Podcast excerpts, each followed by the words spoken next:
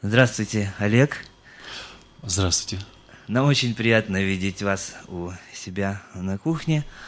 А, значит, и я а, хочу сразу же сказать а, радиослушателям, что у нас речь сегодня пойдет не, может быть, не, не как о таковом творчестве Олега Митяева, а о его, а, может быть, каких-то пристрастиях жизненных. А вот такой вопрос. Какое ваше отношение а, к уличным, одесским, дворовым песням, может быть, лагерным песням?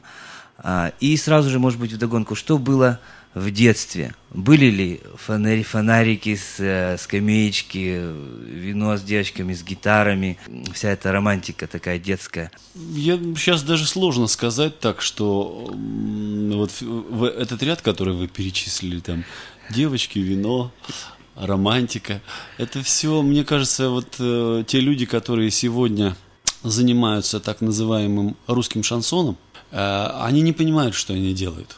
Э, потому что, как сказал Солженицын, романтизация уголовки – это не такое безобидное дело. А те песни, которые мы пели в детстве, ничего не соображая, они могут как бы прозвучать только как ностальгия по детству, но не более.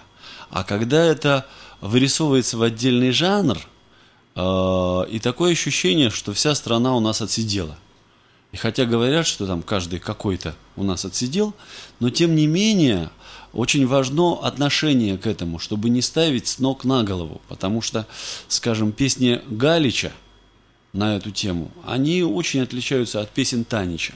То есть вы, вы считаете, например, что такие песни как бы могут провоцировать молодежь на какие-то криминальные э, действия? Я думаю, что о, не впрямую. Они как бы, э, если человек слушает такие песни, а, скажем, не слушает другие, то у него, наверное, он меньше задумывается над чем-нибудь. Стремиться надо к высокому. Вы знаете, есть такая объединяющая линия, которая мне понравилась. Кто-то назвал этот жанр сюжетной песней. Это, в принципе, как-то примеряет когда есть сюжет, когда понятно, человек пришел, влюбился, он ее бросил, уехал, приехал, ушел, то есть что-то происходит, да. И другое, когда там абстрактная поэзия Виктора Соснора, например, которая не поддается никакому сюжету, да, это набор каких-то образов, впечатлений.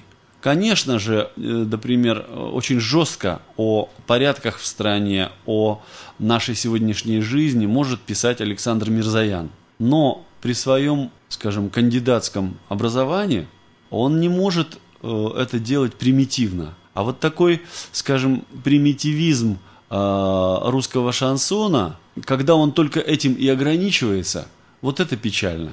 Хорошо, тогда такой вопрос.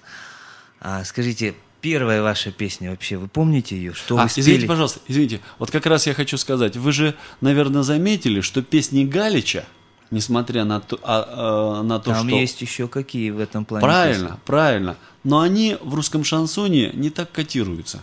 Они как бы, может быть, как раз из-за своей глубины, они не принимаются. Я вот не слышал, чтобы так уж упирали на Галича. Лесоповал, да. Жаров, да. Первые свои вот шаги с гитарой, с песней, что, что-то навевало, откуда э, вдруг чего? А ни с чего. Вот этот песенник, который обычно бывает у подростков, даже у детей, а, или, скажем, даже когда не было песенника, а мы просто запоминали песни наизусть, то там, э, в принципе, были песни и вокально-инструментальных ансамблей, и Высоцкого, и Городницкого, и дворовые, как вы называете, по дороге ночной проскакали ковбои. О, вот, да, да, да, и это, это приятно вспомнить, но не более того, э, скажем, в какой-то компании. Причем в компании понимающих людей. Но мы услышали отношение Олега Митяева а, к песням. Ну, я думаю, что, э, в принципе, негатива такого черного нет. Нет, а я вам... При я вам скажу так, почему нет негатива. Потому что я не люблю обобщения. Я не могу говорить о каком-то там жанре в целом. Да? Меня интересуют конкретные люди, а за каждым человеком стоит конкретная судьба, стоит э, конкретный талант или не талант. И поэтому можно говорить про отношение к какому-то человеку или к какому-то отдельно взятому его произведению. Например, все-таки, когда э, Аркадий Северный поет песни вот эти – то э, я ему верю. Он э, делает это искренне, и он не претендует на другой уровень. Он находится в своем уровне, и он так поет. Да? И вот эта гармония меня как-то даже восхищает. При его голосе, при его отношении к жизни. Это все вместе, это очень гармонично.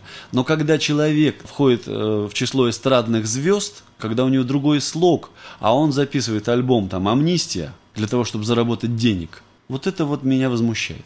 Ну что же, я думаю, мы поблагодарим Олега Митяева за такое интервью. Я думаю, для наших радиослушателей это будет, в принципе, программа для размышления.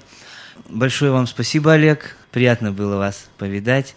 Я хочу вам пожелать, чтобы у вас в творчестве и в жизни было все в порядке. Спасибо. Спасибо. Вам. Спасибо.